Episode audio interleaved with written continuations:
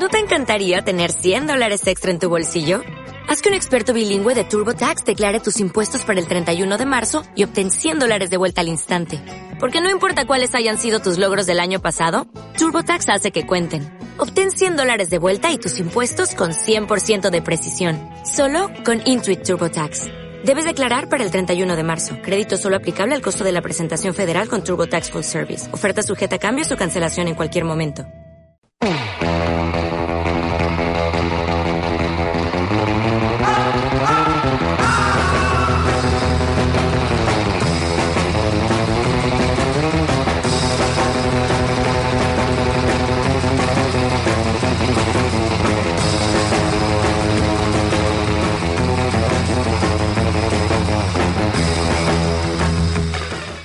Buenas, demonios de la noche de mirada perdida. Sed bienvenidos, amigos del fanatismo de lo ficticio, al programa de hoy. Esto es, efectivamente, Fans Fiction. En el episodio número 21 de la cuarta temporada, el 106 en total.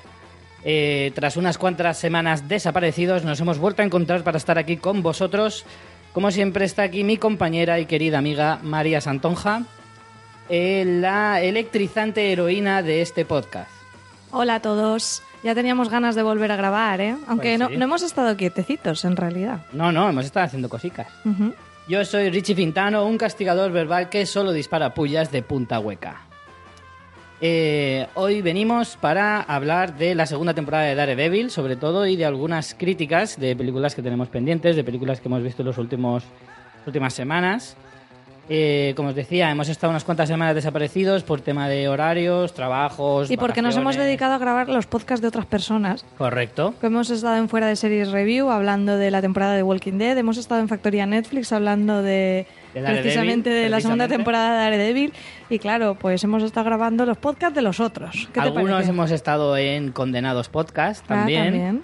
Así que como veis, no, que no haya fans no significa que no sigamos haciendo podcast.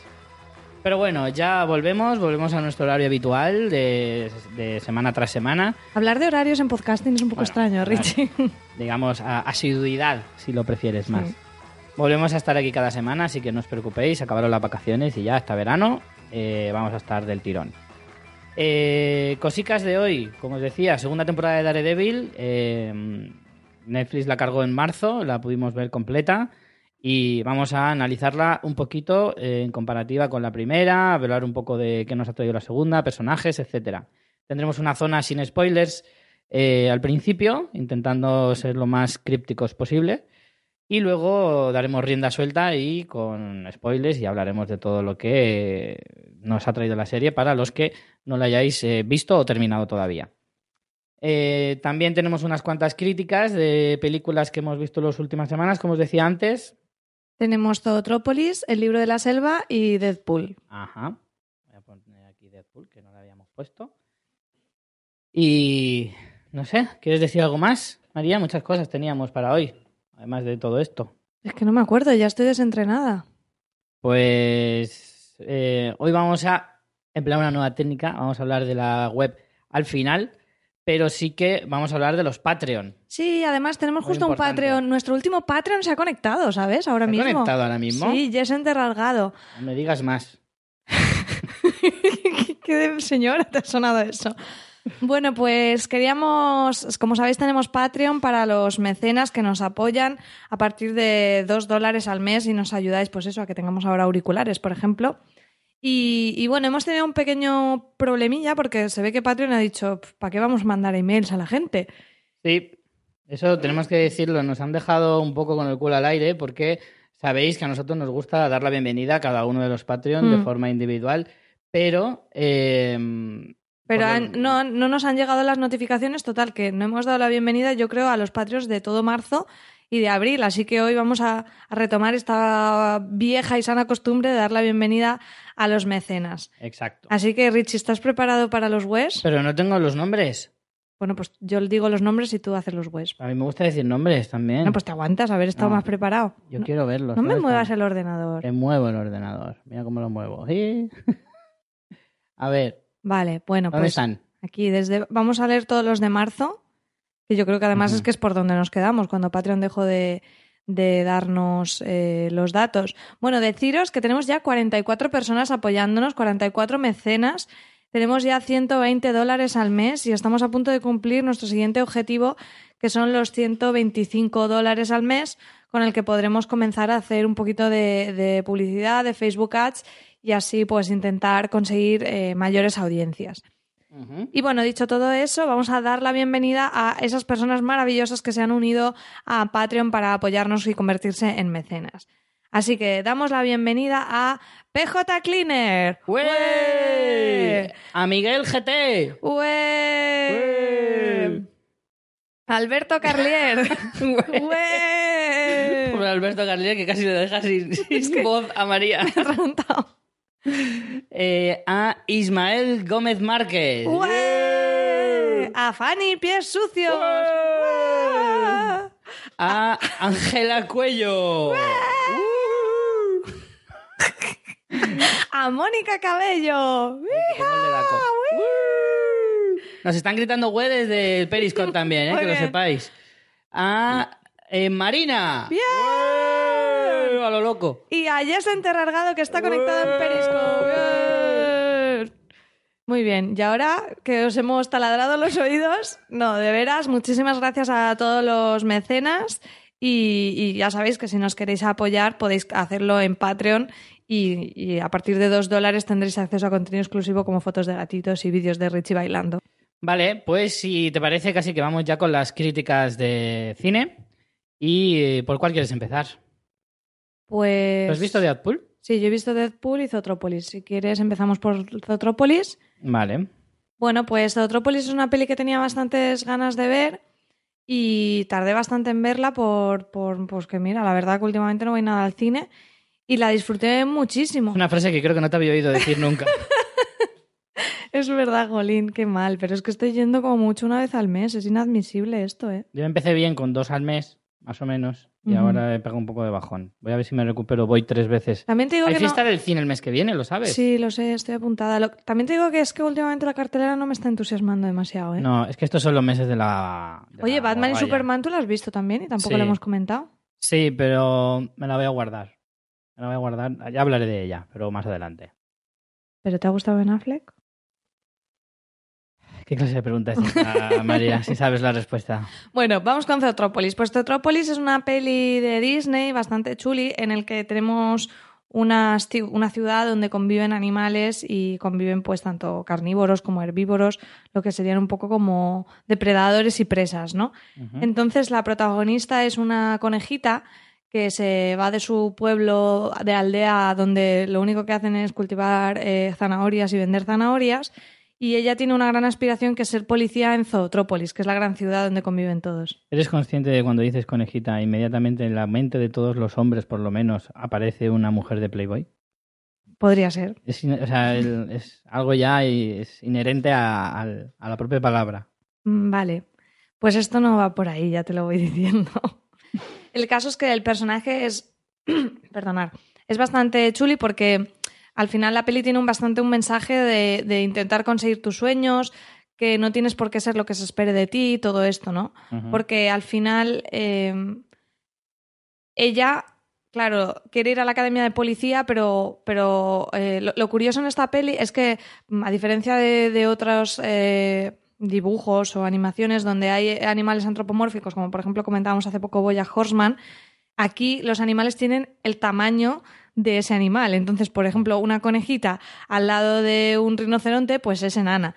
Entonces, claro, en la, en la policía, pues todos son animales muy grandotes, pues son leones, son rinocerontes, y claro, la conejita es muy pequeña. Y ella es la primera de su especie en conseguir ser policía.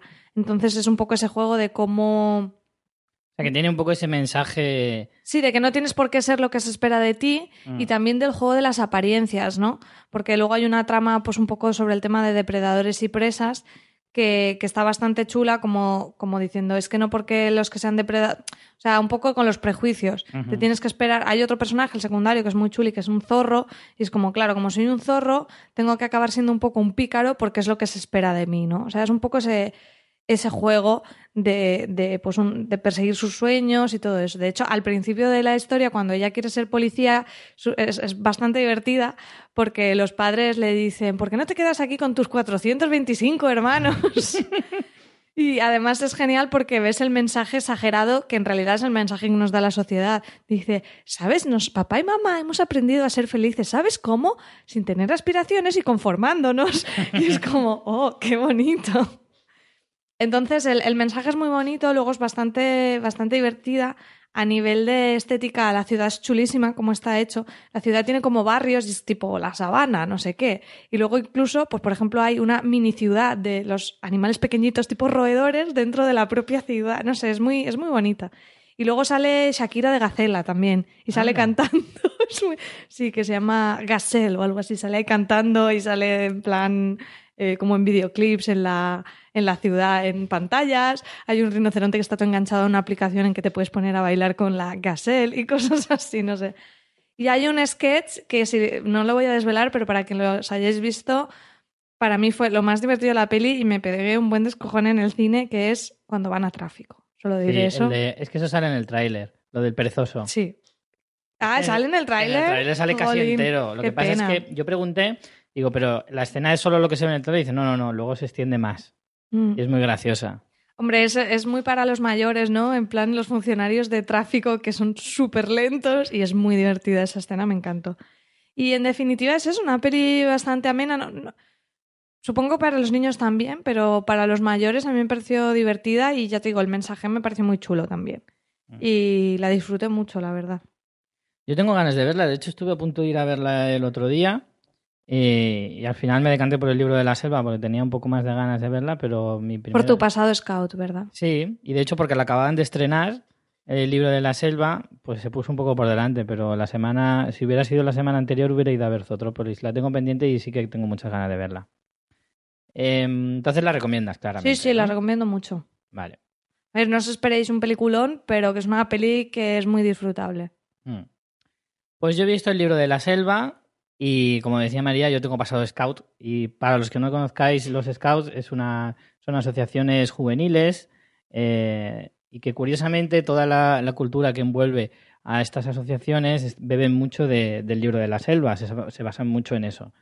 Son asociaciones para hacer actividades con eh, durante todo el año, se hacen campamentos, y cosas por el estilo. Tampoco me voy a extender mucho más en el tema Scout, pero sí que bebe mucho de la, de la historia del libro de la selva, ¿vale? Entonces era como todo un evento el fin de semana pasado cuando se estrenó la película. porque De todo- hecho, la campaña, hicieron una campaña de marketing, el libro de la selva, invitando a grupos scouts Claro. con descuentos y cosas así, porque mi chico que está también metido en, en una asociación scout, se llevaron a todos los niños de la manada, se llaman manadas, van por grupos, ¿no? Los de la manada son los pequeñitos, no sé qué edad tiene.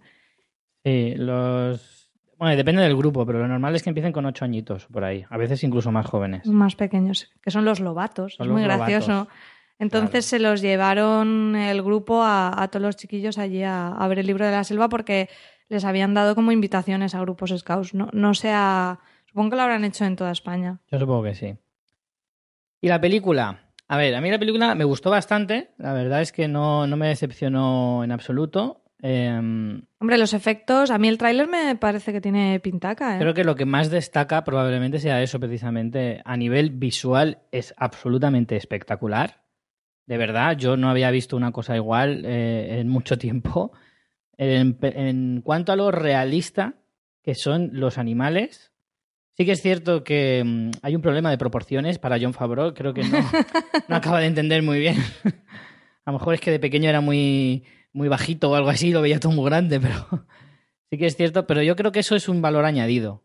O sea, para mí eso eh, me gustó en el sentido de que los animales son increíblemente más grandes que de lo normal, en muchos casos, no en todos, pero en muchos sí. Y, pero creo que eso le da un valor muy bueno, hace que el personaje de cada animal, que es a lo mejor un poco más grande de lo normal, sea eh, tenga esa figura más agrandada dentro de la historia y, y puedas te parezca más espectacular. Lo cual yo lo agradecí, a mí me gustó eso. No, no lo veo como algo negativo. Ya os digo, a nivel visual me parece espectacular. Eh, el realismo de los animales es bestial, la, acción es muy buena. eh, todo lo que tiene acción en la película. Tampoco tiene excesiva acción, ¿vale? Tiene bastante, pero no, no es algo machaca, machacón de, de estar constantemente para reivindicar la película que tiene que haber acción cada, cada cinco minutos. Tampoco es eso. Y luego la historia. La historia es la que todos conocemos. Lo que pasa es que está un poco a medio camino entre el libro original y la película de Disney. ¿Vale? No, no acaba de encontrar el hueco en una o en otra. Digamos que ya os digo, está a, ca- a caballo entre las dos.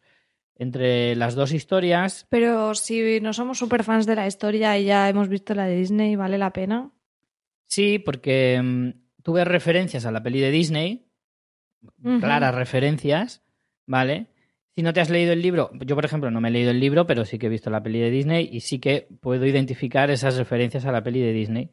Pero claro, no puedo pillar a lo mejor tantas, eh, las que son más evidentes hacia el libro. Por lo tanto, creo que a lo mejor puede incluso contentar a unos y a otros y el que ha visto las dos cosas a lo mejor sí que puede ver la, diferencia. Entonces, creo que mm, es muy disfrutable, creo que tampoco eh, es algo excesivamente negativo el que esté un poco entre las dos cosas. Eh, por ejemplo, un detalle es que hay dos canciones. Eso justo te iba a preguntar. A mí me sorprendió cuando me dijisteis que, que había canciones porque no me lo esperaba en esta adaptación. Es que el tema de las canciones es un poco curioso, ¿no? Porque para empezar, las dos canciones están más hacia la segunda mitad de la peli. O sea que eh, encima te mitad- sorprende más, ¿no? Porque ya llevas media película Claro. y de repente te plantas la canción y... Porque tú piensas, ¿habrá peli yo cuando fui a ver la película, ¿habrá canciones en la película? Me extraña. Ves, empiezas a ver la película y cuando ya llevas casi una hora de peli, ves que no hay ninguna canción. Por lo tanto, ya te relajas y dices, bueno, pues no hay canciones. No digo que sea malo ni bueno. Guardas la pandereta en Claro. el bolso. Claro, claro. Yo que venía aquí en plan bailongo a ponerme a bailar aquí en, plan en la sala, pero no. Y de repente, cuando pasa la mitad de la peli, de repente te encuentras una canción. Y dices, hostia, pues esto no me lo esperaba. Pero bueno, la primera canción está bien encajada porque en el momento en el que la cantan. ¿Cuáles son? Porque conocemos las del libro. Son de las dos más conocidas, probablemente. Son la de Balú. Dubidu, Sí, quiero ser como tú. Claro. Y la del Rey Louis. Dapidubiduba. La Quiero otra. como tú, brincar como tú. Dubidubidubadu. Perdón, ¿Ya? ¿Has terminado la actuación? Eh, y la otra es la del Rey Louis. Que Esa sí que está un poco más metida con calzador, porque la de Balú, él, él le enseña la canción y se, y se lo dice. No es que de repente mm, em, vengo de repente y me pongo a cantar. Y Mowgli ahí mirando como diciendo, ¿A este qué le pasa? ¿qué hace? No, él le enseña la canción. O sea, empieza a tararearla un poquito sin música, a, a cantarla así a capela, O sea, digamos. está metido en la historia, no Sí, es... Y entonces él, eh, eh, Mowgli, le pregunta, ¿y eso qué es? Y dice, es una canción. ¿No habías oído una canción en tu vida? Y le dice, no. Entonces como que se lo enseña. Enseña el concepto de música. Eso está, está muy bien eh, enlazado con la, con la película y la relación que tienen ellos dos. Pero la otra canción, la del Rey Louis, sí que viene un poco a cuento de nada. O sea, en mitad de la conversación, el Rey Louis se pone a cantar. Y ahí sí Hombre, es pero también el Rey Luis está un poco loco, ¿no? ¿no? ¿No cuadra un poco por eso? Sí, pero que de repente te suene la música de fondo y tal, es como ya. Sí que ahí, ahí me la has colado un poquito. Es Ya, así. Yo ya, me, porque no estás en el tono del me musical. quedé. Claro, pero no es una peli musical. Si lo haces toda la peli, pues aún, pero de repente, a cuento de nada, no. Por eso, esa, a pesar de que la canción está chula, que no digo que no, es como que en ¿Están los cuervos? ¿Había tono- cuervos también? Habían buitres, cuervos Ah, los no. buitres, los buitres. Los buitres aparecen, pero no tienen ni diálogo. Que eran los Beatles, además. Sí. Salen por ahí, pero no, no aparecen. Entonces, ¿que la recomiendas? Yo sí que tenía pendiente sí, ir a la verla con. Aina. La recomiendo mucho porque. mm, eh, Y para cine. Sí, sí, por supuesto. Esta película es de las que merece mucho la pena verla en el cine. Hombre, sí que es cierto que a lo mejor si tienes un buen equipo de televisión en casa, se puede disfrutar bastante, pero es más recomendable en cine. A mí me gustó, ya os digo, yo la disfruté, me lo pasé muy bien viéndola, me lo pasé bien. Y por último, vamos con Deadpool. Hemos pasado la infancia y vamos ahora a la adolescencia. Sí, a la adolescencia es a la, a la más gamberra de todas. Deadpool es, eh, bueno, ya conocéis, bueno, supongo que lo conocéis porque ha tenido una Masacre. campaña de publicidad espectacular. Ujú. Deadpool, lo de Deadpool ha sido bestial. Ha, ha batido muchos récords de, de- Sí, de el, taquilla. el récord creo que era de película para mayores, no, no sé qué edad exactamente. Yo creo que será para mayores de 18 esta peli. No, Bueno, no lo sé, porque no se ve en tetacas, será así que- 13. Bueno, eh, la clasificación que sea, pero ha batido el récord de peli más taquillera en esa clasificación. Mm. Claro, tú no puedes comparar en taquilla una película que el público es todo el mundo o Claro. está restringido por la calificación de edad. Entonces, dentro de, ese, eh, de esa calificación ha batido el récord de película más taquillera de la historia. La campaña ha sido muy, muy buena, pero la película, ¿qué tal, Richie? A mí la película me gusta muchísimo. Yo es de las películas de Marvel de los últimos tiempos que más he disfrutado. El personaje... Les ha costado cuatro duros, yo creo, ¿eh? también te digo. Bueno, hombre, cuatro duros. Hombre, cuatro duros para cuatro los presupuestos que se manejan en pelis de superhéroes, me refiero. De- En cuanto a rentabilidad, está claro que les ha salido muy bien. Pero, pero al margen de eso, creo que es una película, es una película que marca un poco eh, una, un antes y un después, aunque parezca una locura, pero es cierto. Y es que Marvel se atreve a hacer películas un poco más pasadas. Más sí, que no sean solo para todos los públicos. y tal. Efectivamente, que sean capaces efectivamente de renunciar a gran parte del público para hacer un producto eh, más enfocado a otras eh, generaciones, a lo mejor, otras edades, mejor dicho. Eh, y me parece que eso es bueno, creo que es, es- es una cosa positiva. Que Marvel se atreva a hacer ese tipo de cosas es bueno porque crea un precedente, ya no solo con Marvel, sino probablemente con otras productoras, ya sea DC o sean otras.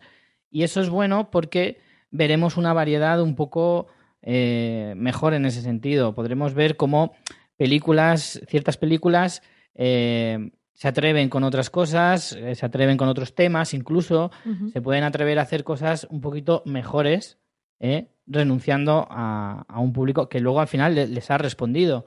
Efectivamente, aunque tú re- mm, eh, renuncies a un público más joven, que a lo mejor son los que te pueden llenar las salas más fácilmente, los que sí eh, podemos ir a verla, responderemos e iremos al cine a verla si me das un producto bueno que se ajuste a lo que yo quiero ver. Por lo tanto, me parece súper positivo. A mí la peli me divirtió, me lo pasé bastante bien. Sí que es verdad que tiene carencias en el sentido de que el malo es un malo de baratillo. Mm. Los X-Men, la propia peli se hace autoparodia, ¿no? De decir, ¿qué pasa? Que no tenían presupuesto para más X-Men Mm. y conocidos, no esto. Ese tipo de cosas, bueno, pues bien, mm, como que no se las puedes exigir, ¿no? Pero, pero sí que cantan un poco. Aún así, el, el personaje es muy divertido. El tema de, creo que está bien adaptado, el punto que en el cómic es eh, esa, esa, ese punto de que el- en, en el cómic Masacre habla con el lector y se sale de como de la viñeta y tal. Creo que eso está bien adaptado al medio cinematográfico, con, ese, con esos puntos en que mira a cámara y habla con el espectador en este caso. Y sobre todo me lo pasé muy bien viéndola. Sí que es verdad que creo que esto yo lo veo con 15 años o con 14 años y, y lo gozo. Pero ahora, pues quizá estoy ya en una, en una porción del público un poco más adulto y me lo paso bien, pero ese punto de, ah, cómo transgredo y, y- y hago chistes de semen, qué, qué guayón soy, ¿sabes? Es como, bien, sí, me hace gracia, pero no me hace falta que sea todo el rato chiste, chiste, chiste, teta, semen y ese tipo de cosas, ¿no? Que es, que es un poco el jugar con esos límites gamberritos y tal, que yo qué sé, que, que te hace más gracia cuando tienes 15 años, ¿qué quieres que te diga, no? Pero que a mí, pues bien, me hace gracia, pero que no soy el público exactamente.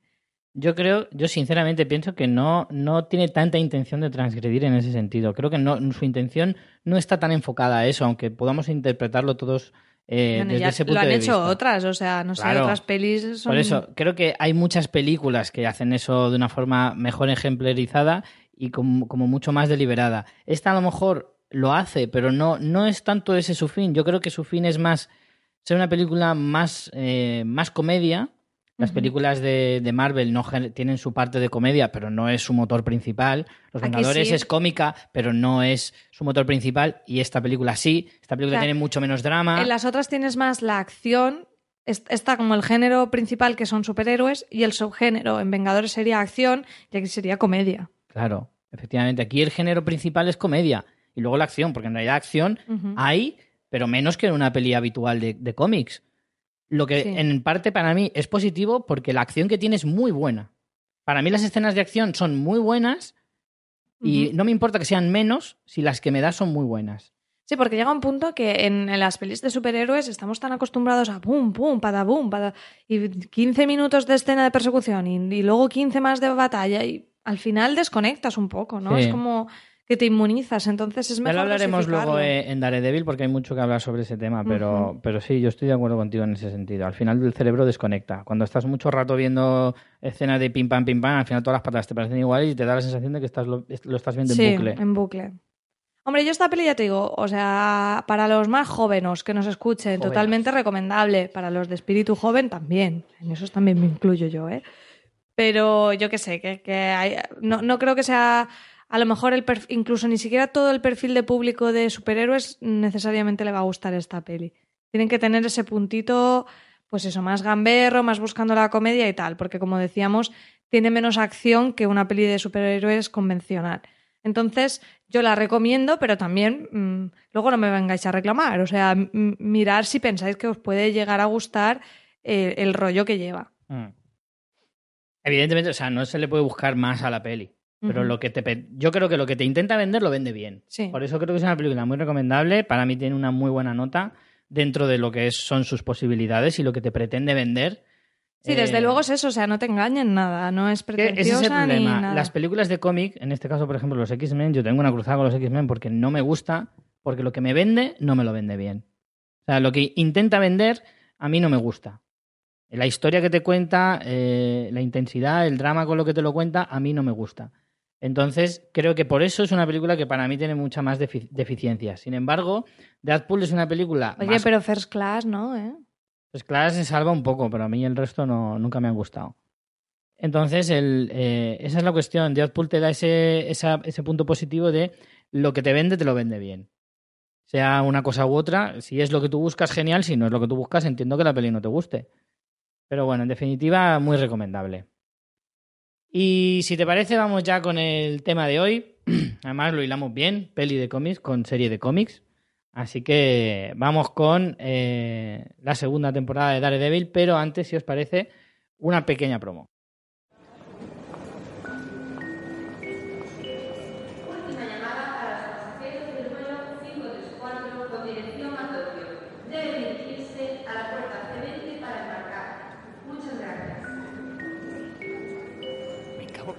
Cabrones dónde están? Ya vamos, joder, que estábamos terminando de ver mi vecino Totoro. Venga, vamos, rapidico, que os estaba esperando, que es por aquí. Vamos, vamos. Perdone, sus billetes. Tome, aquí están.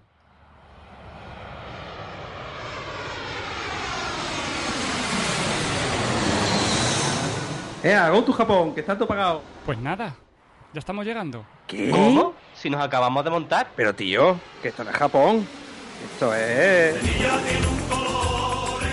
Pero ¿cómo voy a regalar un viaje hasta Japón? Almas de cántaro. Si está a tomar por culo, que son muy caros. ¡Qué lejos está Japón!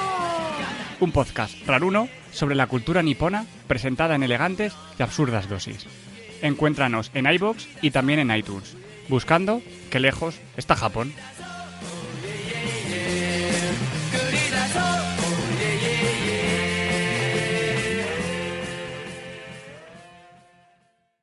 Bueno, pues como os decía antes, tendremos una pequeña zona sin spoilers al principio para los que no la hayáis visto y querráis saber un poco sobre ella, si os merece la pena, si no, y, y luego ya iremos a cuchillo. Ujú. Os daremos el aviso, no os preocupéis. Empezamos con, si te parece, una pequeña valoración general de la temporada y dejo que comiences tú, señorita. Bueno, pues es inevitable comparar la segunda temporada de Daredevil con la primera, ya que además Daredevil en su primera temporada fue para, personalmente para nosotros, pero creo que para muchos seriefilos, de lo mejor del 2015. Estuvo en nuestra era- lista y Era es... la carta de presentación de Netflix en España, para los que no la habían Sí, visto efectivamente. cuando salió, que salió hace aproximadamente un año. eh, los que yo me la empecé a ver en inglés y la, Yo la vi dejé a directamente en Netflix. Me la dejé a mitad y al final me la acabé terminando en castellano eh, cuando se estrenó en España. Entonces, eh, yo creo que con su primera temporada además consiguió captar la atención de muchos espectadores que no necesariamente eran público de, audiovisual, de superhéroes o de cómic o de, vamos, de superhéroes en general, por ese tono que tenía un poco más realista, el hecho de que no llevaba ni siquiera el traje hasta el final prácticamente. Eh, creo que eso, bueno, vamos, ya lo hemos comentado, ¿no? Eh, abrió bastante, era el superhéroe el que más le zurraban de la historia. Y a mí personalmente me encantó la primera temporada. Esta segunda temporada eh, no me ha, o sea, no podríamos decir que me ha decepcionado, porque tampoco es que esperara que fuera igual o mejor que la primera, pero sí que considero que ha sido un poco peor. No, no es que no haya cumplido mis expectativas, porque yo ya contaba con que no iba a ser tan buena con la primera. Pero Para mí, eh, aunque la he disfrutado mucho, me lo he pasado muy bien viéndola, creo que a diferencia de la primera, en primer lugar, entra más en el terreno del superhéroe, ya esa parte realista se pierde un poco. Para mí no es problema, o sea, no, eso, para mí eso no es una crítica, simplemente es información, o sea, como que se adentra más en el mundo un poco más fantástico de los superhéroes, incluso los propios superpoderes de Daredevil están más presentes quizá que en la primera. Y, y para mí lo que ha sido la pega un poco es que la historia me parece que no, no tenía. eh, no era tan sólida como en la primera temporada y sobre todo no teníamos un malo de referencia. Eh, obviamente iba a ser difícil tener un malo de referencia al nivel de Wilson Fisk, pero es que ya no es que no esté al nivel de Wilson Fisk, sino que es que me parece que no hay un malo, de hecho hay varios y ninguno está muy dibujado. Y para mí creo que eso es una de las cosas que juega bastante en contra. Y después el hecho de que tenemos nuevos personajes, como son Frank Castle, que es el, el castigador, y tenemos también a Electra. Y la temporada se parte totalmente en dos bloques, como el bloque de Frank Castle y el bloque de Electra. Y eso inevitablemente hace que unas personas se decanten más por una parte o por otra. Y yo para mí eso es un error. Creo que deberían haber centrado una temporada en uno de los personajes y la siguiente en el otro. Entonces es eso, o sea, aunque la he disfrutado eh, visualmente, todo eso está fenomenal y sigue con el mismo nivel, la historia, entre que no tenemos un malo representativo y que tenemos una historia que son dos historias con dos personajes nuevos que al final no tienen que ver una cosa con la otra, mm, para mí no tiene ese empaque que tiene la, la primera temporada. Yo estoy bastante de acuerdo. Eh, yo definiría la segunda temporada como, a nivel general, creo que está más o menos al nivel de la primera. Lo que pasa es que tiene cosas muy buenas, mejores que la primera, pero también cosas muy malas, peores que la primera. Y ambas cosas se compensan para hacer un nivel más o menos medio eh, en relación a, la primera temporada. Creo que tiene eh, algunos. El personaje de, de Punisher me parece súper potente y muy bueno. Pero claro, da el contrapunto de Electra, que es un personaje más bien medio tirando abajo. Por lo tanto, eso es lo que digo, que la, la serie como que se compensa bien las cosas buenas con las malas para dejarlo en una cosa más o menos normal. Eh, sí que estoy de acuerdo en que, por ejemplo, en la primera temporada teníamos bien marcado el, eh, eh, la, la historia, la trama iba súper regular hacia un punto con un solo malo y, es en plan yo contra ti y así hasta el final. En esta segunda temporada es un poco más dispersa, hay los personajes, incluso el propio grupo de los buenos, digamos, el, el bufete de abogados van muy por libre, ¿vale? Tienen Sí. pocas historias entre ellos, Sí. si te fijas, Sí.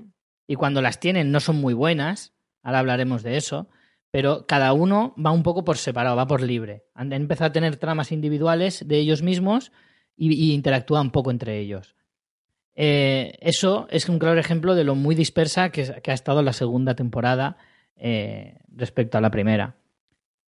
Eh, pero vamos, en, en valoración general, mm, no te sabría decir si me gusta más la primera que la segunda.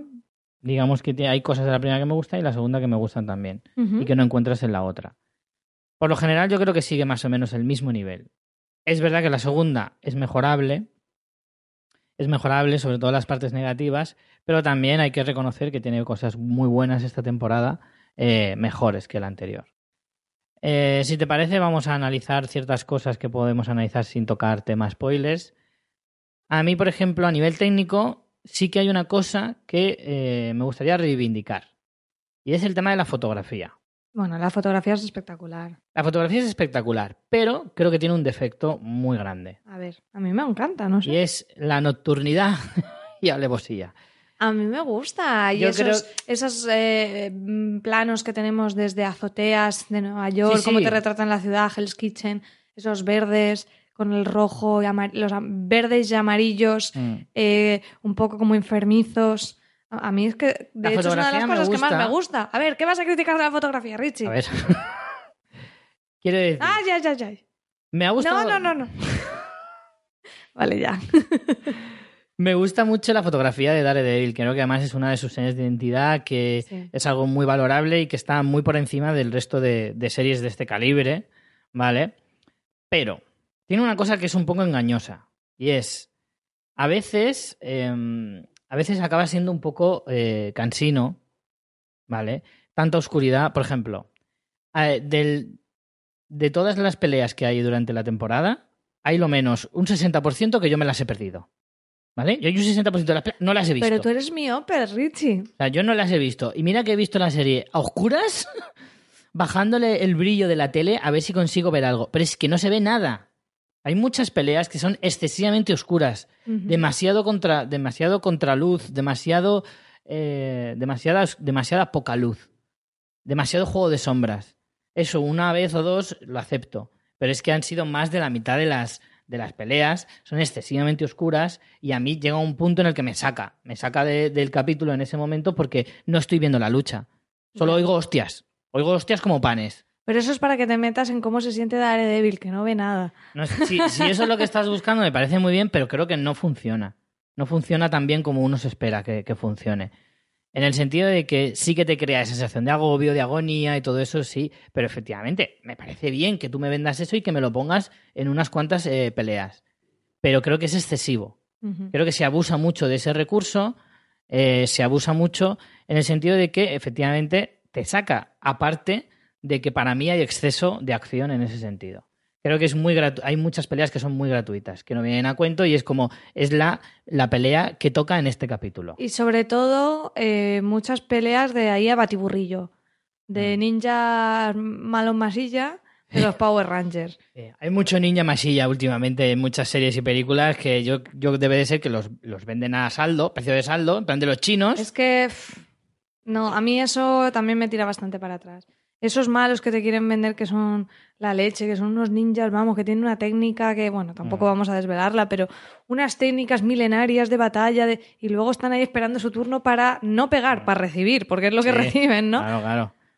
No, Eso me flojea bastante, bastante. Y eso me da que pensar, me da que pensar en el sentido de que todos sabemos que cuando algo lo pones muy oscuro es porque no quieres que se vea mucho. Y eso no, no, no quiero pensar que es así, Ya. pero huele, huele a eso. Porque muchas veces es- si lo pongo oscuro en una pelea, pues a lo mejor es menos resultona. Y, y no sé. Ah, eso es una cosa negativa que sí que le eh, he notado mucho más en esta temporada que en la anterior. Pues la anterior también era oscura, pero mira, yo recuerdo una, una pelea brutal en la primera temporada, que es en un pasillo cuando va a Sí, recuperar a- al Es la niño. mítica, es la más Es- mítica de la temporada. yo Esa diría. es, esa es para abordarla. Aquí esa quizá es tenemos 10. la tenemos una que nos hace un es que eso es un poco spoiler. Vale, hay otra de un pasillo con, Mm. con el castigador, también es un pasillo Y la de la escalera. y la de la escalera de La de la escalera está muy bien porque además está rodada en, una- en un Plano plano, secuencia. secuencia falseado, que, que está muy bien falseado. Todos sabemos que está falseado, pero no, se, no, no canta. No importa. No importa. ¿vale? Está bien hecho. Pero ves, en esa pelea hay iluminación. Esa pelea está muy bien iluminada. Y mira que no es fácil en, un- en una escalera eh, iluminar algo así. Pero creo que esa no me la perdí y me pareció fantástica. Pero luego hay otras en azoteas, eh, en, en callejones oscuros, que dices, yo, mira, se puede estar peleando ahí mi madre con, con la de- Con la vecina. con la vecina y me da lo mismo. O sea, es el mismo efecto el que tengo aquí. Eso es para verlo también, ¿eh? Claro. Entonces, en el fondo, eso eh, te saca un poco. Pero bueno. Eh, Esa es tu principal crítica, el que no se vea bien. Eso es una de las cosas que más me ha llamado la atención y menos me ha gustado de la temporada. Lo digo muy en serio. Como contrapunto diré que, por ejemplo, en esta temporada también ha habido un salto, eh, para mí, de calidad en cuanto a la violencia. Hay una violencia más extrema. Para mí eso es bueno. Ah, vale, eso te iba a decir. Eso Para mí bien, es ¿no? bueno. A mí me gusta. Me gusta. Hay, una hay un uso más de la sangre, más exagerado. Hay momentos incluso un poquito Gores. desagradables, incluso. sí. sí. Pero Pero a ver, es Creo que tenemos es un personaje también como el castigador. Tenemos Claro. que. Y tenemos un debate interno de Daredevil sobre el bien y el mal y, y precisamente sobre el uso de la violencia. Al final, toda la temporada se te habla bastante de, de eso. Entonces está bien ver a veces esa crueldad, porque la vemos mucho, sobre todo en el personaje del castigador, pero también en Daredevil. Y, y sí es necesario, yo creo. No sé, para, para lo que estás contando es necesario. sí, porque de hecho, si no fuera así, quedaría muy mal. Quedaría muy. Muy, Muy el ilo- equipo A.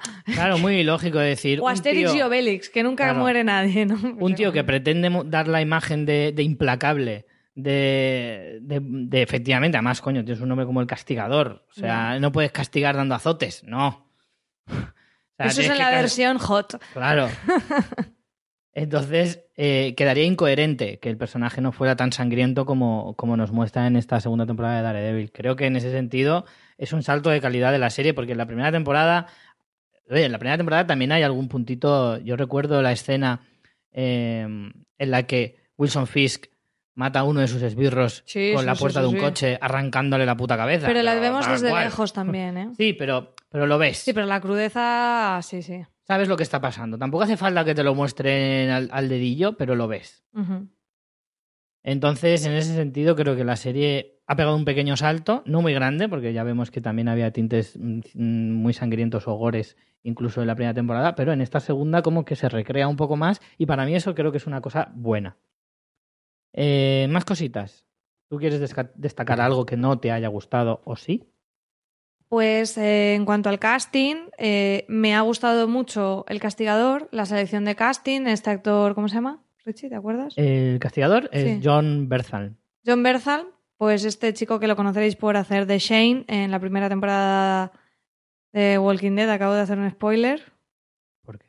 Hombre, si digo que es en la primera temporada Bueno. y no en otras, De hecho, está hasta la segunda temporada. bueno, pues cuando esté.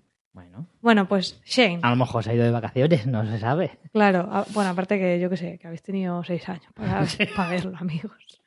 Eh, eh, me gustan mucho este personaje, sí que se le puede criticar en plan, pues si hace el mismo papel. Sí, es un papel bastante parecido, quizá, Yo creo pero que no. a, a mí me gusta, me ha gustado mucho a nivel de casting y si le dan la, la serie propia me, me gustará bastante. En contraposición, Electra no me ha gustado como casting. O sea, es una chica que es una tirillas y Electra tiene que ser una guerrera de la leche. Y no me lo creo.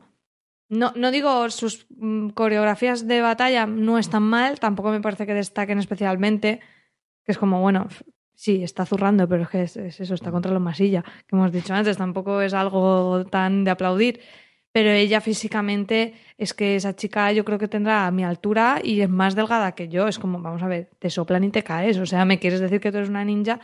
Podemos criticar todo lo que queramos la peli de Electra, pero en ese sentido, sin, sin interpretación, solo físicamente, Jessica, Gar- Jessica, Jessica? Jennifer. Jennifer Garner tiene más cuerpo de eso, tiene un poco más de espalda, los brazos un poco más musculados, yo qué sé, sin, sin querer acordarme de la peli. Simplemente las actrices, físicamente. Mm. A mí esta chica, no, lo siento, no me Te gusta. encaja más la otra que esta. Bastante más, bastante más. Y después no me ha gustado tampoco las tramas amorosas, cómo se han tratado, no porque, ten- no porque hubiera tramas amorosas, sino porque me parece que no han sido demasiado creíbles.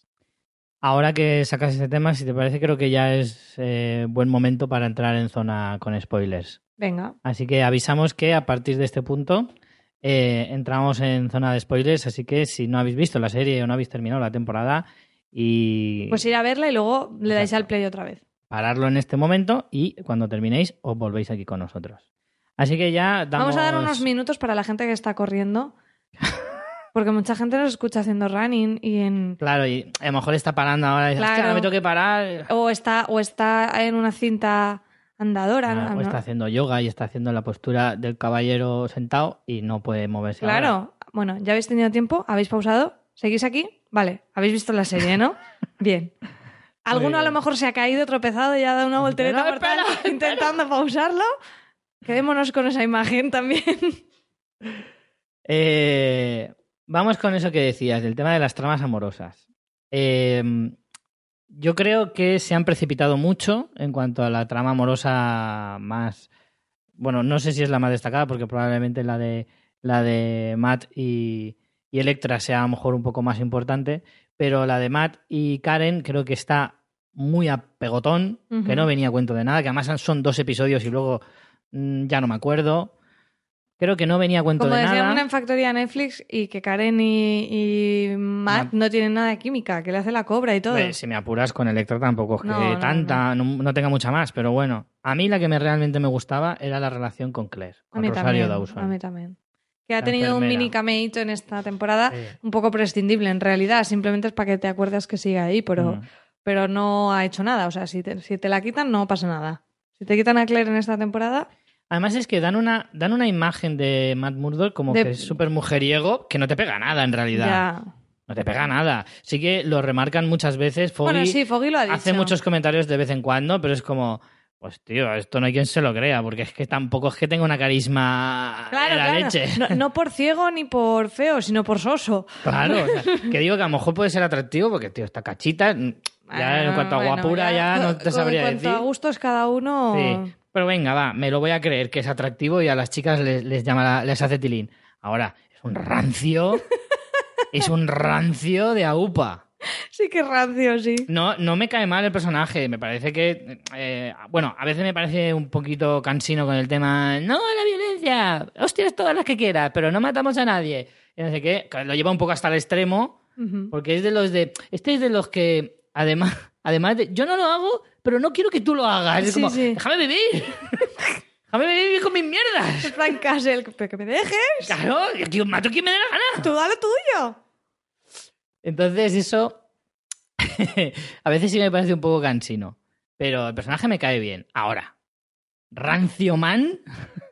Rancio Man es, sería también un buen apelativo como superhéroe. Me parece que es un poco Sosaina y que no tiene el encanto suficiente como para llevarlas todas de calle, como, como quiere dejar entender la Es que serie. prácticamente va, todo el personaje femenino que ha salido ha ido detrás de él, menos la fiscal esta. Va mojando suelo, ya está. sí, la gente, pero vamos a ver, relax. No es Bruce Wayne, tampoco, ¿me entiendes? Entonces, por esa sí que, por ejemplo, me cuadraba más con Claire, porque Claire no, no cae rendida inmediatamente, No, ni mucho menos. ¿sabes? Sino que va viendo como, como eh, se va sintiendo un poco atraída hacia él más por, por lo que hablan, por lo que comentan y tal. Sí, Y por sus embargo- valores, por los valores que ve que tiene. y Claro, sin embargo, Karen parece un amor como mucho más adolescente, ¿no? En plan, ¡ay, qué guapo es! ¡Ay, me toca el brazo! ¡Uh, uh, uh! Es así, tío. De hecho, le empieza a coger tirria a Karen en esta temporada. Sí, lo, lo dijiste, sí. Esta, la pasada temporada no me encantó, pero dije, bueno, puedo tragar contigo. Además, Débora me mola, de True Blood. Me gustaba su personaje, me cae bien, la actriz y tal. Pero es que el personaje en esta segunda temporada me parece insufrible, pero insufrible. Ya no solo con el tema del amor con, con Matt, que eso es lo que más lo ha ayudado a que me parezca insufrible, sino también ese rollito de... Hay que luchar, hay que ser súper súper reivindicativa. Voy a ayudar a Frank Castle, que es un pobre hombre. Al principio me daban bastante miedo, ahora me hace un poco de tilín, pero aún así voy a ayudarle hasta el fin del mundo. Me encanta Es que como- hagas de Karen, por favor, sigue ¿Has haciendo el podcast así. Entonces, llega un momento en el que. llega un momento en el que acaba siendo en plan, nena.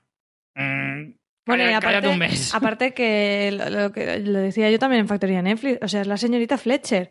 Donde Sí. va, hay un asesinato, un Sí. algo, yo si veo a esta mujer me voy, porque donde va la- pasa algo.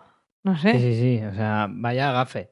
Esta es de las que me voy contigo de vacaciones y seguro que me llueve. O sea, no, no voy contigo ni al fin de semana en Torrevieja, así de claro. Se va, se va a la nieve y se deshace, o algo así.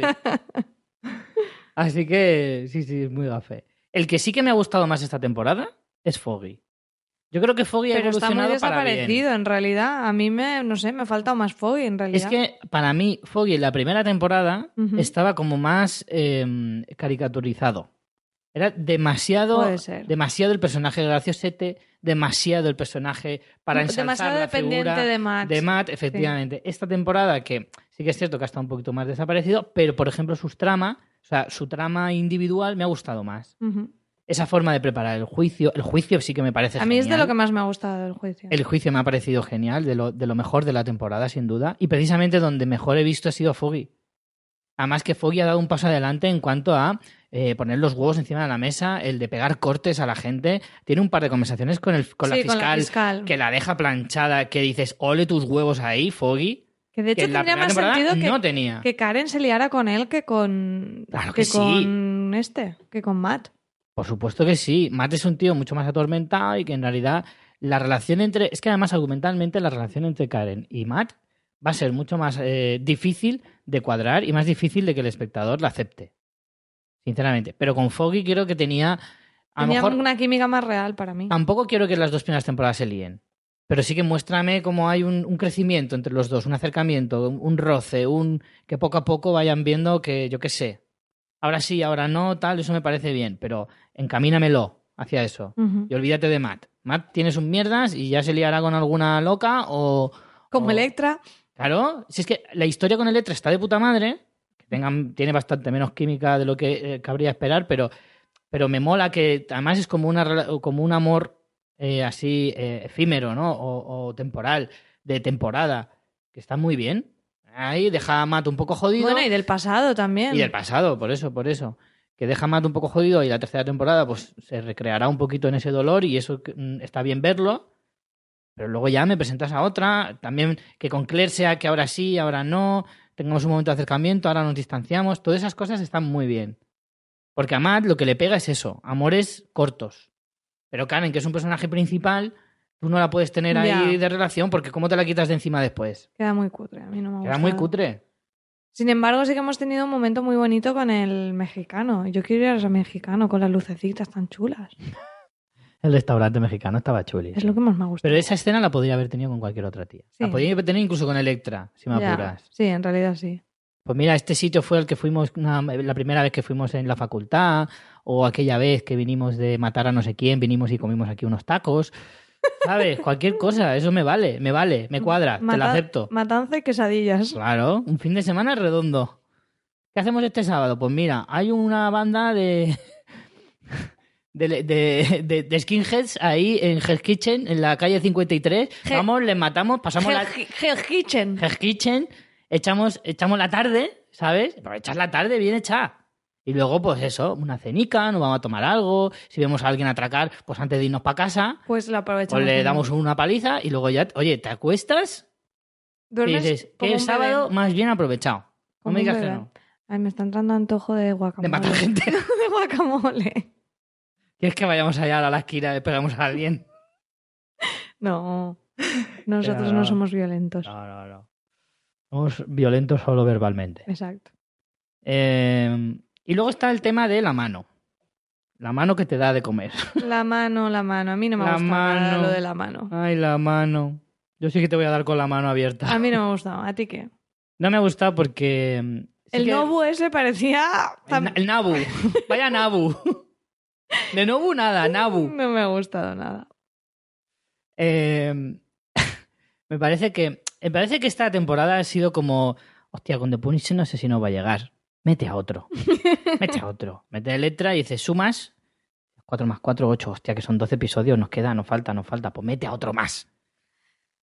No sé a mí eso no me ha gustado porque sí que es cierto que el tema de la mano está muy relacionado con Electra La historia no es mala, ¿eh? no no si la historia está Lo que cojonuda pasa es que está súper dibu- desdibujado en la mano, la casta, no sé qué. Pero también es, es un poquito. Eh, el personaje de Wilson Fisk como villano está muy bien eh, ubicado en la Sí, historia. pero el Nobu este... vamos. Encaja a la perfección. Porque además, con el tema, pues anda que no hay bandas. Ahí están los irlandeses, están las tríadas, está el cartel mexicano. Al cartel mexicano solo le vimos colgado de ganchos, pero no le vimos más. Eh, nada, y a los irlandeses tampoco. Había un irlandés ahí que parecía que, que iba a partir la pana, uno pelirrojo. Sí. Visto y no visto. Por eso te digo que... ¿Quién iba a decir que un pelirrojo iba a ser tan peligroso y chungo, eh? Sí, sí, sí. Nunca lo sí. habríamos dicho, fíjate. Y eso es una lástima, porque es eso. Por eso yo creía. Para, para mí, la trama de Castle era la que tenía que ser. Con, no hacía falta ni siquiera un malo malo. Con haberte desvelado lo de Blacksmith al final, que ahora iremos con lo de Blacksmith, Bueno, pero haber ido con el tema de las distintas bandas, los cárteles, los moteros, no sé qué. A mí eso daba para toda la temporada. los moteros era un filón. Si es que en realidad te podías haber tirado un par de episodios con cada banda Claro. y te llenan media está, temporada, macho. está. Y, y que te cuenten un poquito cómo trabajan, cómo se mueven, eh, de dónde sale eh, toda la historia. Podías haber ido desenmascarando toda esa trama de el gobierno, la fiscalía estaba pringada por Claro, esto. eso. Es que además, eso al final parece que con el tema de Frank Castle te hayan hecho una introducción y es como, vamos a ver, o sea, me has usado seis capítulos y me has hecho una introducción. O me lo explicas todo, o no me lo pongas, o me lo pones de final de temporada. Pero al final ese rollo de Castle de que, de que había gente pringada del gobierno, de no sé qué, queda todo tan desdibujado. Y lo de Blacksmith, que vamos, tú ni te enteraste que Blacksmith era el coronel ese. Yo llegué al final de temporada y me quedé pensando, pero a Blasmy me lo habéis enseñado al final, ¿era el coronel este? Porque además yo quería pensar que no era él, ¿sabes? Yo me quedé con esa duda un poco de forma voluntaria.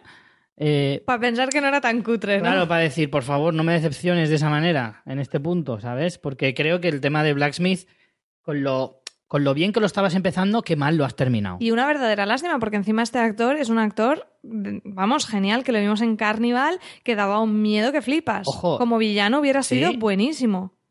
Mm, ¿Te acuerdas? Mira, tiene otro papel todavía incluso mejor. De hecho, tiene dos papeles mm, incluso mejores que ese. Uno es, era el, el alguacil cabrón de cadena perpetua. Ostras, es verdad. Ojo, ojo, que es un papelón no me acordaba. espectacular. No me acordaba. y tiene este otro actor. papel incluso casi a la altura de este, que es en Starship Troopers. Brutal película. Es que no he visto Starship. Starship Troopers. Troopers, que si no la conocéis os la recomiendo, sin lugar a duda, una película de ciencia ficción de los nove- noventera más no poder, de, eh, de Paul Verhoeven, eh, el creador de Desafío Total, por favor. Por favor. Por tenéis favor. que verla. Vale, pues nada, Tenéis ya la voy a buscar para esta Y tiene un personaje también brutal, este actor. Y Pues tienes a un actor de esta talla, encima como un malo que te lo han pintado ahí, que encima militar, la conspiración, y te dura dos conversaciones. Es que, las conversaciones que además se resuelve que ni que- siquiera se luce en es, Claro que no se luce porque además tú te esperas un, además con un apellido, o sea, un apellido no, un, un mote. Un nombre de malo ahí, nombre de villano. Blacksmith. Soy tope chungo. Oye, estás muy vocecitas, Sí. ¿eh, Richie? Creo que lo de ponerte los cascos y oírte Sí, sí, sí. está afectando, ¿verdad? Me Es- mola, me es mola. eso. Pero no me digas que no suena ahí rollo. Hola. soy Blacksmith". Esa es la versión erótica, me Sí. parece, Richie. Entonces, es, te lo pintan así como va a ser otro villanaco con máscara así chula o algo así. Y resulta que es un padre de familia que va los domingos a ver a sus hijos a jugar al fútbol, ¿eh? Y, y que le gusta ver Sálvame los viernes por la noche. Por favor, Y entre, entre una cosa y otra, pues si eso igual trafico, trafico con, un poquito. con drogas a, a- a mansalva con el ejército. No sé, me pareció, me pareció una forma de resolverlo muy mala y que a Blacksmith te lo podías haber aprovechado los últimos cuatro capítulos, dándole un personaje un poco con más empaque, con más presencia. Aquí un poco entrará, supongo, el tema de, la, de los cómics. A lo mejor en los cómics es súper fiel a esto. Bueno, pues yo siempre he dicho lo mismo. Si es fiel al cómic, pues entonces en el cómic también está mal. Es que me da igual. No, no creo que una trama así se la hayan Yo creo que en el cómic cómics no creo así. que sea así. Estoy totalmente convencido. Pero vamos, creo que eso está muy mal llevado en la historia de, de Daredevil. Me da igual de dónde haya sacado la idea. Entonces, eh, pero bueno, hablando un poco de... Cosas buenas, ¿no? Cosas Richie, solo buenas. estamos diciendo cosas Voy a hablar malas. de cosas buenas, venga. Eh, toda la trama de, de Punisher me parece que está muy bien construida. Sí que es cierto que una vez a Punisher le cogen, desaparece de la serie durante varios episodios, por lo menos cuatro episodios en los que casi ni se le ve. Que a mí me aburría Electra.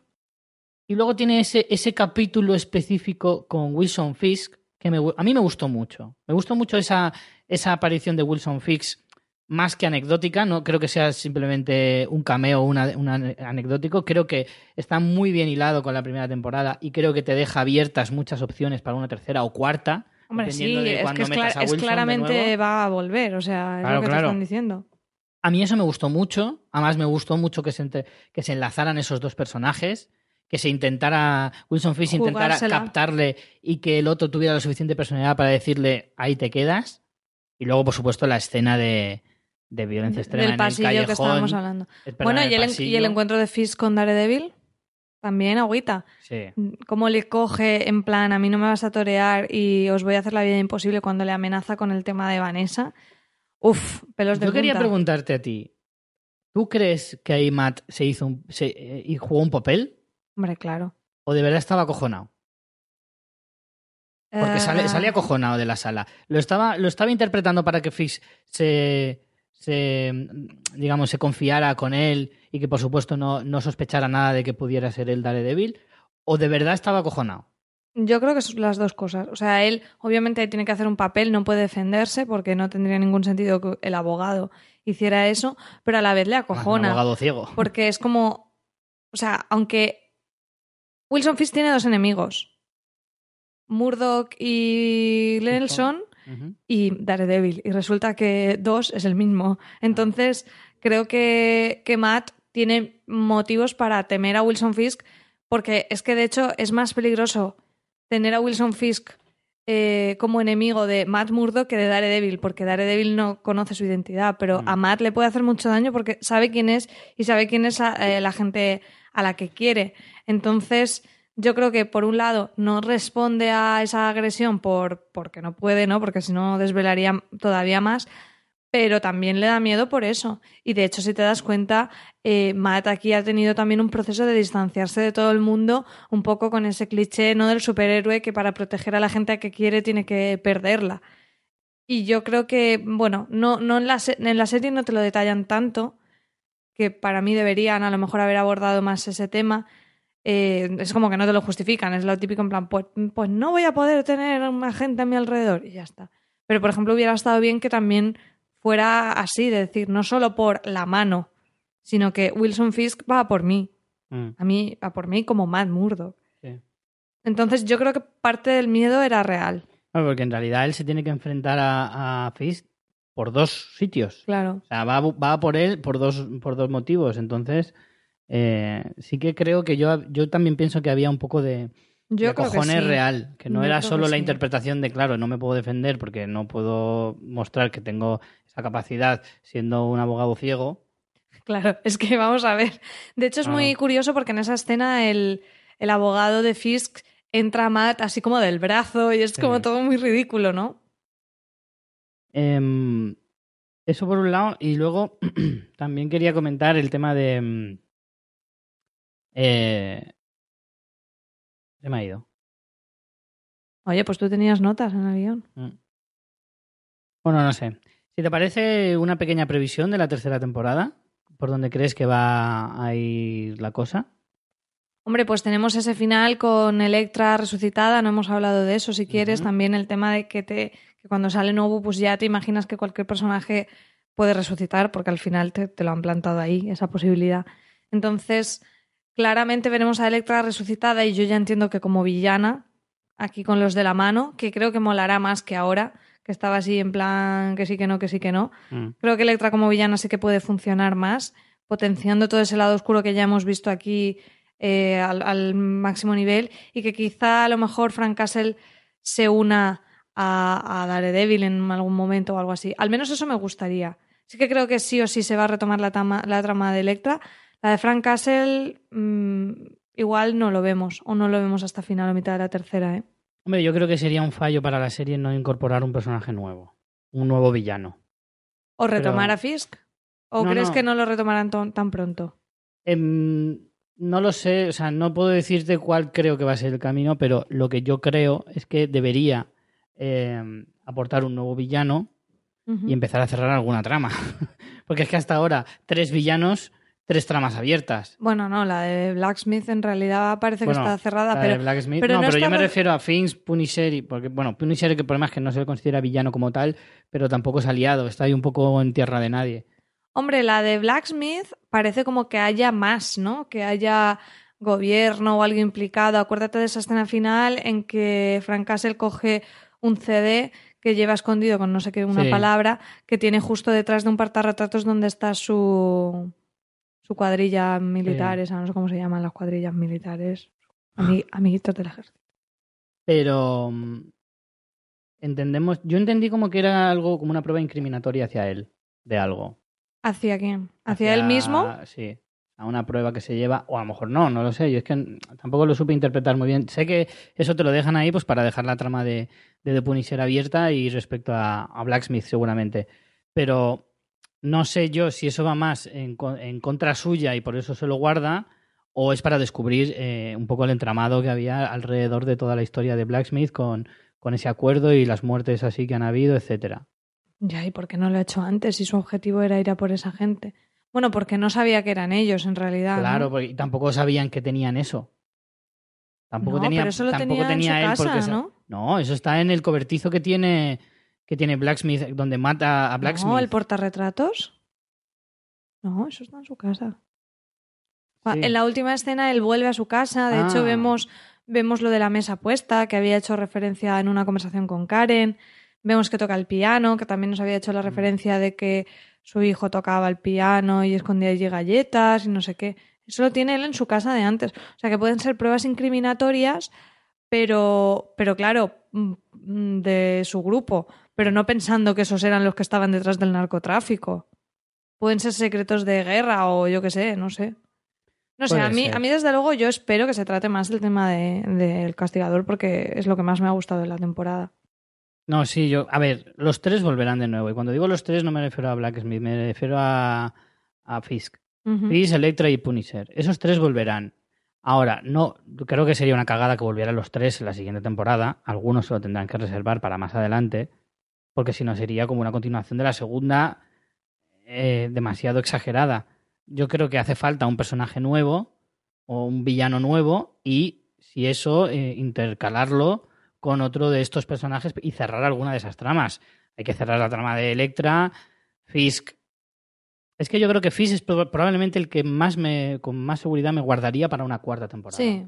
Creo que sería más El que puede conveniente. rela- relanzarlas y luego en la tercera flojea o cualquier cosa. Entonces yo incorporaría un personaje, un villano nuevo y a lo mejor entrelazarlo con la mano a mitad de temporada o algo así, un poquito como han hecho en esta temporada, pero un poco mejor.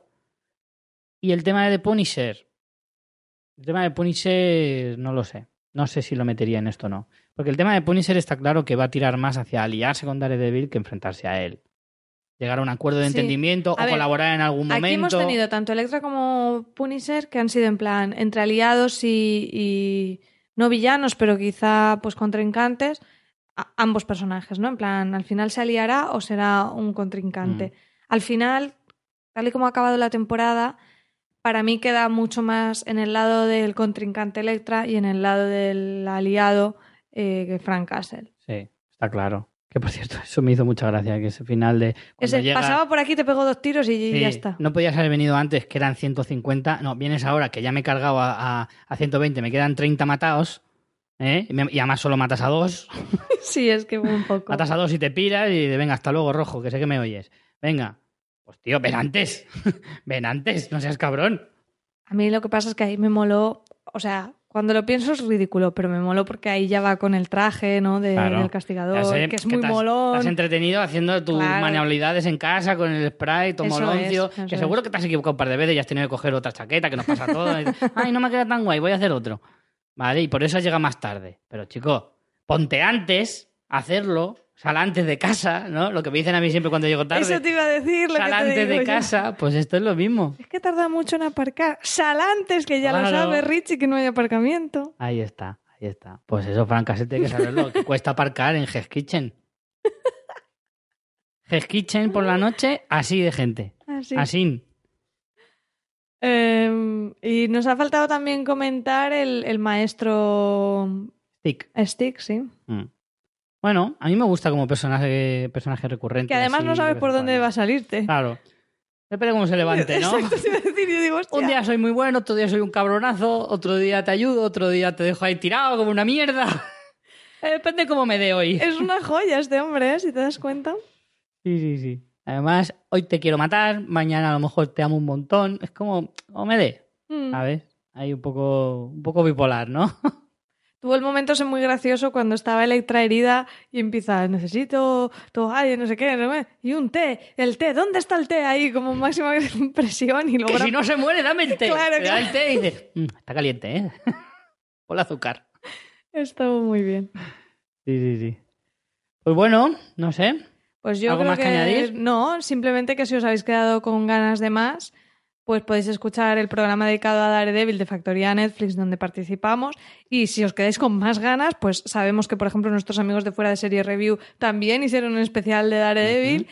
Eh, creo que todavía no lo han publicado, diría, pero vamos, sé que lo han Bueno, grabado. Si no lo han publicado Lo para cuando publiquemos semana, nosotros sí. estará prácticamente. Y también Serial Me, el podcast también de la plataforma H2O Podcast, también ha hablado de Daredevil. O sea que si os habéis quedado con ansias de más, tenéis ahí mandanga. Es el mes de Daredevil. Es el mes de Está Daredevil. claro, como el corte inglés. Bueno, ahora que hemos mes, visto, mes de Italia. ahora que has visto dos de Daredevil, bueno, no, no es una igualdad de condiciones, pero ¿tú qué eres más? ¿De Daredevil o de Jessica Jones? Una pregunta complicada. Eh, Es que hay que elegir. como diría aquel. ¿Eres más de culos o de tetacas? Es que hay que elegir. Pues no te sabría decir. Es que no, no te sé contestar, la verdad. Me gustan las dos. Creo que cada una tiene su cosa.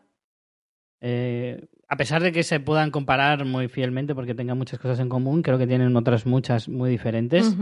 Y No, no, claro, yo no te he preguntado, no te he preguntado cuál es mejor, porque como dices, Sí, me parece sí. que tienen bastantes diferencias como para que no. Bueno, no sé si siempre se puede comparar lo que te dé la gana, pero en principio, yo, como, como has comentado, me parece que juegan en cosas diferentes. Daredevil va más al superhéroe, Jessica Jones tiene más el tono eh, novela negra quizá. Te voy a decir Pero que ¿cuál te gusta más? Personalmente conectas más con ella y... por muy poquito, por un puntito más, Jessica Jones. Yo también Jessica Jones, choca. Porque creo que Jessica Jones tiene Es más original. cosas positivas mejores que las cosas positivas de, de Daredevil. Daredevil me parece un pedazo de serie, ojo. Pero creo que a mí Jessica Jones la he disfrutado un pelín más. Sí que es cierto que a pesar de que ella me gusta mucho, eh, yo acabé absolutamente prendido del personaje de, de Killgrave. Te iba a Me decir, pareció fan- maravilloso. vale, pues Wilson Fisk o Killgrave. Killgrave. ¿También?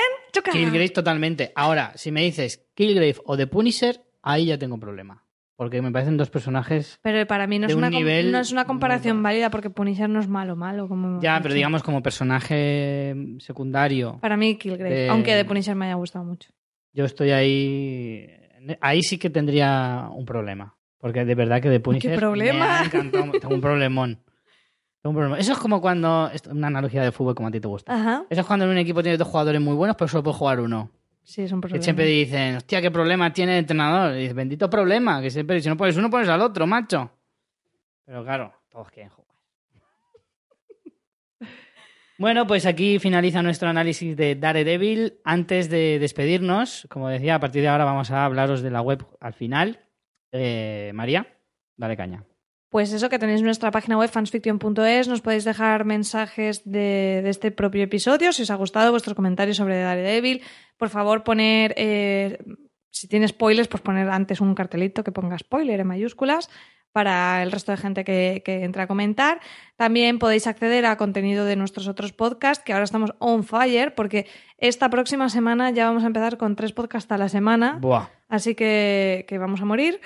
locura máxima, ya os lo digo. Estamos con las reviews de las temporadas del spin-off de Walking Dead, Fear the Walking Dead. Nos lo pasamos bastante bien y estamos bastante contentos con este arranque de temporada. Oye, y la gente está respondiendo bastante bien, ¿eh? A pesar de ser Fear, no The Walking Dead, Ujú. eh, la gente en escuchas nos está respondiendo muy, muy bien. Sí, en comentarios se lo están pasando bastante bien. Luego empezamos con Juego de Tronos que se estrena ya este fin de semana. Ya, y ya mañana, estamos... mañana, mañana, ya, mañana, mañana. ¿Qué pa' qué? No sé si queda claro, mañana. Por cierto, también recordamos, tenemos ahí el, el vídeo premium que hicimos de resumen de la temporada anterior, que podéis verlo a partir de una donación de un euro.